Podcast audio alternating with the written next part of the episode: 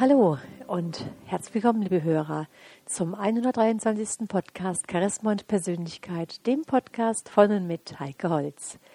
Ja, meine lieben Hörer, heute geht es um das Thema Lampenfieber, beziehungsweise wenn wir in unvorhergesehene Situationen hineinkommen, wie wir uns da fühlen und wie wir daran arbeiten können, da besser und auch souveräner vielleicht rauszukommen.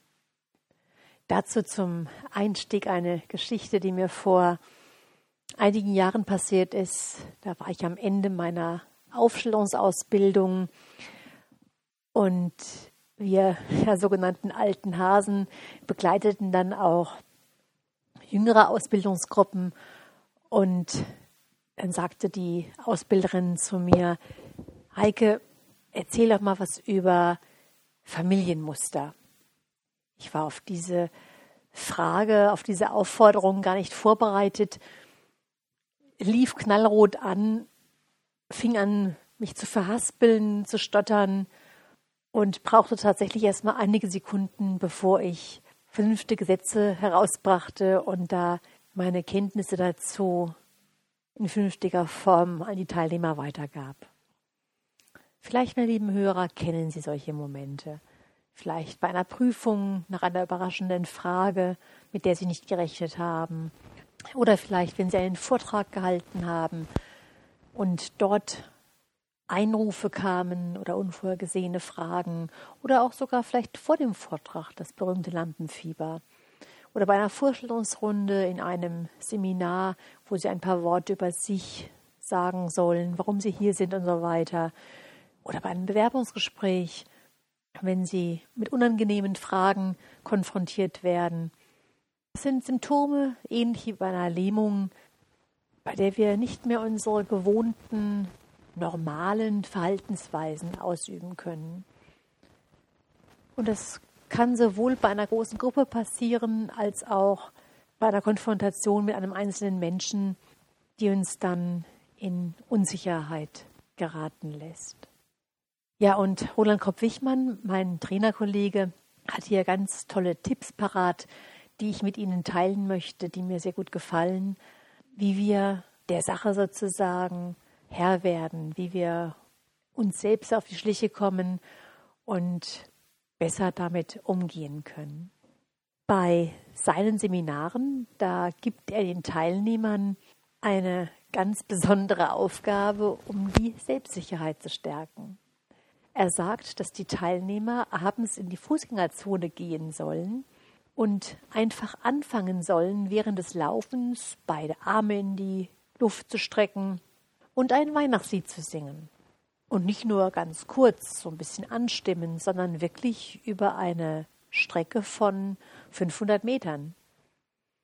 Naja, und die Teilnehmer, Sie können sich vielleicht vorstellen, meine lieben Hörer, sind am Anfang natürlich erstmal ablehnen. Das mache ich nie im Leben, das kann ich nicht. Und ja, wenn Sie jetzt mal in sich hineinspüren, meine lieben Hörer, wie würden Sie reagieren? Würden Sie auch erstmal mit Ablehnung reagieren? Und dann fragen Sie sich, warum? Warum würden Sie mit Ablehnung reagieren? Wahrscheinlich kommt auch bei Ihnen so etwas raus wie, dann halten mich ja die anderen für verrückt dann mache ich mich da ja zum Kasper. Und auch wenn Roland Kopp-Wichmann in seinen Seminaren dann sagt, naja, die Leute, die kennen sie doch gar nicht. Und sie werden diese Leute niemals wiedersehen. Das verringert die Angst nicht wirklich. Doch können Sie sich vorstellen, was tatsächlich passiert, wenn Sie diese Übung machen. 80 Prozent der Passanten die sehen sie gar nicht. Die nehmen sie gar nicht wahr, obwohl sie dieses Weihnachtslied anstimmen und durch die Fußgängerzone marschieren. Die interessieren sich nur für sich, für ihr Gegenüber. Sie telefonieren und sind gar nicht an der Umwelt interessiert. Und die paar Prozent, die sie sehen, sind verwundert, verwirrt belustigt und einige ganz wenige reagieren vielleicht, dass sie sagen, darf ich mitsingen?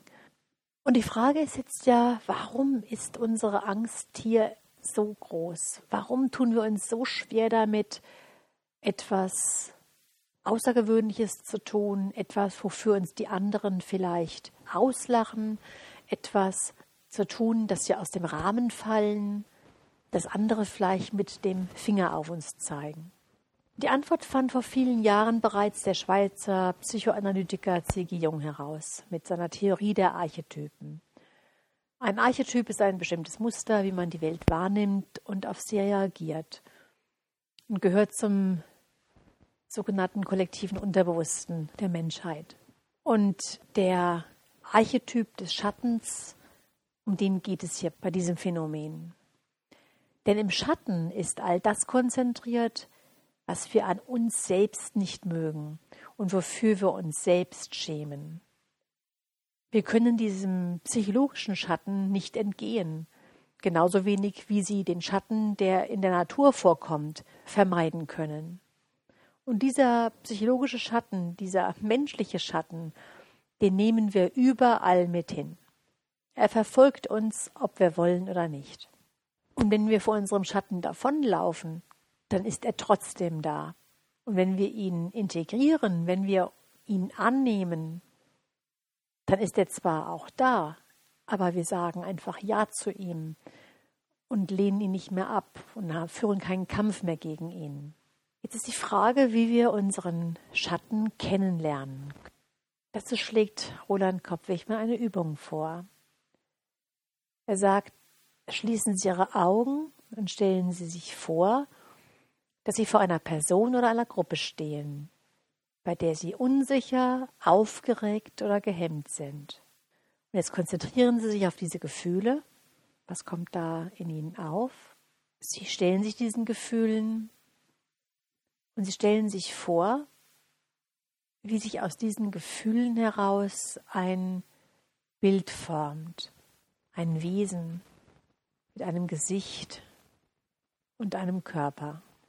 Vielleicht klingt das für Sie erstmal etwas merkwürdig, aber stellen Sie sich vor, wenn Sie in der Natur einen Baum stehen haben und dieser Baum wirft einen Schatten, dann können Sie sich auch ganz leicht vorstellen, wie dieser Schatten des Baumes aussieht. Und genauso ist es jetzt bei Ihnen. Sie stellen sich die Situation vor und Sie sehen, wie aufgeregt Sie sind, wie gehemmt Sie sind. Sie konzentrieren sich auf diese Gefühle und erkennen dann das, was sich aus diesen Gefühlen heraus formt, dieses Bild, dieses Wesen, was daraus entsteht. Ja, und das kann eben vielleicht das kleine traurige Mädchen sein, oder es kann der fette, picklige Junge sein, den niemand in der Mannschaft haben will. Oder vielleicht der Neue in der Klasse mit dem komischen Dialekt. Oder das Mädchen mit den dicken Brillengläsern.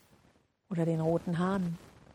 Oder vielleicht, und so bin ich meinem Schatten mal begegnet, das Mädchen, was vor der Schulklasse ausgelacht worden ist, weil es nicht wusste, dass die alten Ägypter noch keine Kartoffeln anbauen konnten, weil die Kartoffeln ja erst aus Amerika eingeführt worden sind. Und dieses Lachen der Schulklasse, des Lehrers vor allen Dingen, dem bin ich bei dieser Übung begegnet. Und jeder Mensch schämt sich erstmal für seinen Schatten und sucht meist draußen in der Welt nach Anerkennung und Beweisen für den eigenen Wert. Auch der Besitz von bestimmten Produkten suggeriert uns, die Werbung soll helfen, den Makel des Schattens zu verbergen. Nach dem Motto, wenn du dieses Lifestyle-Produkt erwirbst, dann wirst du anerkannt und geliebt und gehörst dazu. Doch, meine lieben Hörer, der Selbstwert kann nicht durch äußere Dinge oder durch Leistungen erworben werden. Und es gibt keine Kraft, die diesen Schatten verbergen kann. Dieser Schatten ist stärker. Dieses Unbewusste ist einfach immer da, wenn wir es nicht bei uns integrieren, wenn wir nicht das Ganze für uns erkennen. Stellen Sie sich einfach mal vor, meine lieben Hörer, wie kleine Kinder so sind. Frei und ausgelassen drücken sie sich aus. Oder sie sprechen über eine Sache, von der sie total überzeugt oder begeistert sind. Oder sie gehen in einer Sache total auf, vergessen die Umwelt und sind völlig eins mit dem, was sie tun. Und in solchen Situationen sind sie nicht vom Beifall der anderen abhängig. Sie sind ganz sie selbst und bringen das auf eine ganz, ganz ehrliche, authentische Weise zum Ausdruck. Und in dem Moment, wo sie unsicher sind oder sich gehemmt fühlen, dann ist alles weg. Denn sie sind innerlich nur mit dem beschäftigt, ihren Schatten zu verbergen.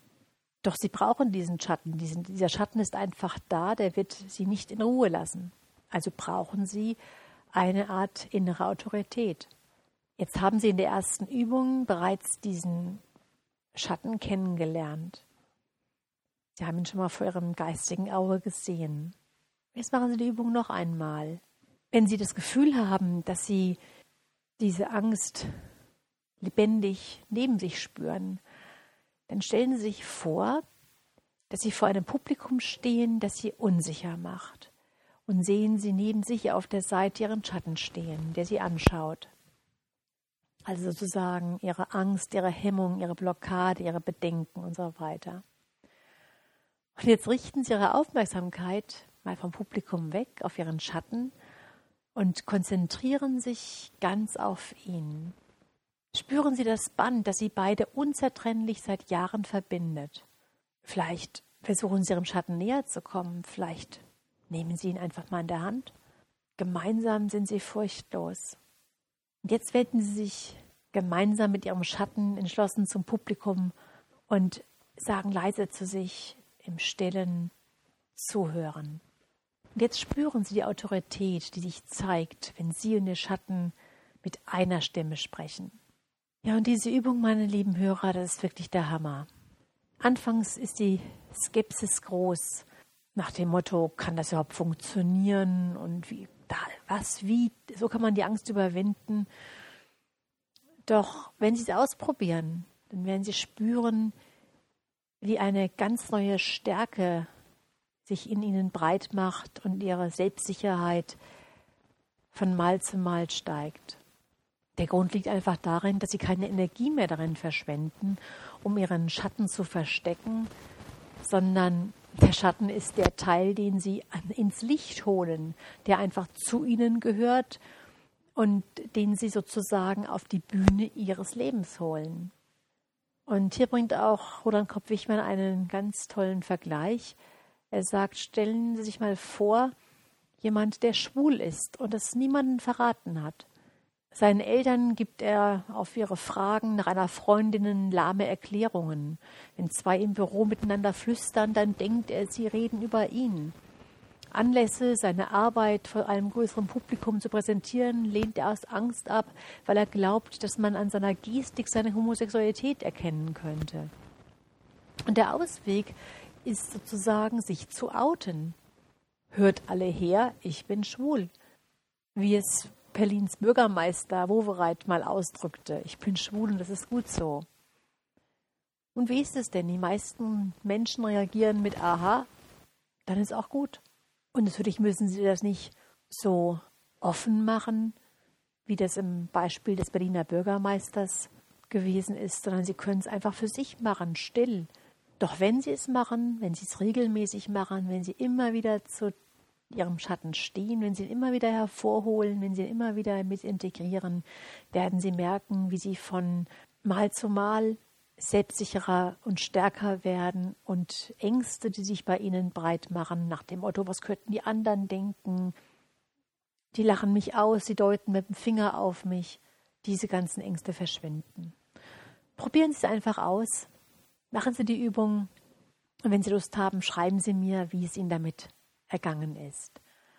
Zum Abschluss, meine lieben Hörer, ein Zitat von Sigi Jung. Er sagt, wer zugleich seinen Schatten und sein Licht wahrnimmt, sieht sich von zwei Seiten und damit kommt er in die Mitte. Bis zum nächsten Mal, meine lieben Hörer, wünsche ich Ihnen eine gute Zeit. Ihre Heike Holz.